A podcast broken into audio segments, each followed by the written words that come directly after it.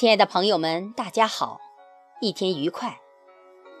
这里是 FM 幺六八四零三零，贝西的书下播客朗读，我是主播贝西。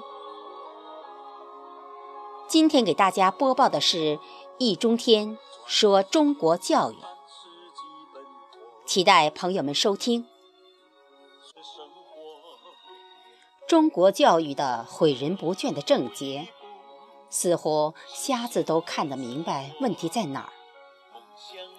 然而，易中天喊出：“我反对励志，我反对培优，反对成功学，反对望子成龙。”易中天，望子成人，而非望子成龙。我既是一个教书匠。就来说说中国教育的问题。几年前，在北京经济观察报的一个论坛上，当时有一位演讲嘉宾是教育家杨东平。我说：“请问杨先生，中国教育和中国足球哪个更有希望？”他想了半天说。教育吧，我说为什么？他说，足球没有希望也就算了，教育不能没有希望。问题是，我们要考虑的是中国教育是不是大幅度、大面积地提高了我们整个国民的素质？而现在。我看到的是什么呢？是中国教育整个把人脑子搞坏了。中国教育和中国文化的问题一样，是弱智化。搞坏的原因是什么呢？是我们的教育评价目标，就是“成王败寇”四个字。就是你如果得了诺贝尔奖，就是好。没有得奖或者奥数没有得奖就不行，就是一成王败寇，急功近利，见利忘义，忘掉了教育的根本目的。这种成王败寇的评价标准的结果是不把学生当人，望子成龙，望子成才，望子成器。龙是什么？怪兽。财是什么？木头。气是什么？东西。就是你要成怪兽，你要成木头，你要成东西，就是不要成人。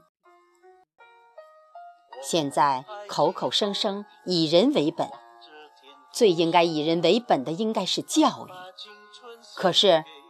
在中国，最应该以人为本的领域，最不把人当人。你看看我们现在的孩子过的什么日子？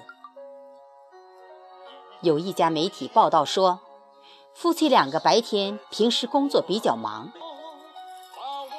到了国庆长假，孩子问爸爸妈妈。能不能花一天时间陪我到游乐园玩一下？夫妻两个开了一夜的遵义会议，最后咬紧牙关，下定决心，拿出一天时间陪孩子上回游乐园。做了第一个游戏，孩子挺高兴，妈妈就问：“好玩吗？”“好玩。”那回去就可以写篇作文了吧？孩子当场脸就拉下来，然后垂头丧气地去做第二个游戏。做完第二个游戏，妈妈又过来了，问：“第二个游戏好玩吗？”“好玩。”“那你可以写一篇精彩的作文了吧？”孩子说：“妈妈，我不玩了。”一天玩的时间都不给孩子，就盯他的作文。口号是：不能让孩子输在起跑线上。那我想请问，人生的终点线在哪儿？殡仪馆。所以，从上到下，从教育行政部门到家长，全部是望子成龙。所以现在我旗帜鲜明地提出来，我反对励志，反对培优，反对成功学。反对望子成龙。我的口号就是今天的主题：望子成人。什么人？真正的人。有标准吗？有，八个字：第一，真实；第二，善良；第三，健康；第四。快乐。首先说真实。有人说不可能，这年头你还能全说真话，不不说假话？我说能，因为我的真实标准是不说假话。有人说，那你说的全部是真话？我说是，他说那不可能，说真话要倒霉的。我说很简单，你觉得这个真话说出来要倒霉的话，你可以不说。康德说，一个人所说的必须是真实，但是他没有义务把所有的真实都说出来，因此。真实的办法很简单，就是你觉得这个真实是不可以说的，你就不说。然后假话你也不说，剩下的全部是真话。这就是真实。第二是善良，善良不是说要你到街头去做什么义工。或者学雷锋的那天去扶老太太过街。善良的底线是恻隐之心，恻隐之心就是不忍之心，不忍心人家受到无辜的伤害，包括对小动物。所以，不但不能行凶杀人，也不能虐待小动物。我们要在法律上。保证公民的恻隐之心不受伤害。第三是健康，身体健康和心理健康，而心理的健康比身体的健康更重要。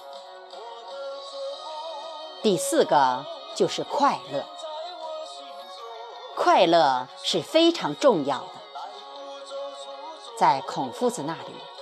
做人的最高境界是仁，做事的最高境界是权，权衡；治学的最高境界是乐。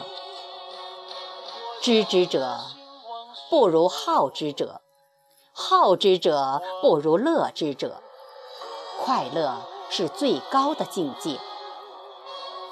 其实人很简单，成功不成功？是否出人头地，是否光宗耀祖，都不重要。重要的，你是否快乐？孔子说：“一箪食，一瓢饮，在陋巷，人不堪其忧，回也不改其乐。”最后说的是快乐。比方说，现在为什么千军万马过独木桥，大家都要去考公务员呢？我非常同情大学生毕业以后挤破脑袋去考公务员。虽然我不赞成，但是我非常理解，非常同情。他缺乏的是安全感。有一个农村来的孩子。就这样对记者说的。我也不想考公务员，但是我爸我妈让我考。我爸我妈说：“孩子，你要考上公务员，咱们在村里就不受欺负了。”他要的就是一个安全感。所以，我们的社会应该给每个公民提供足够的安全感。让每个公民有足够的尊严，不管他从事哪个职业，不管在哪个岗位上，他都是一个安全的、有尊严的人。这样，他才能快乐。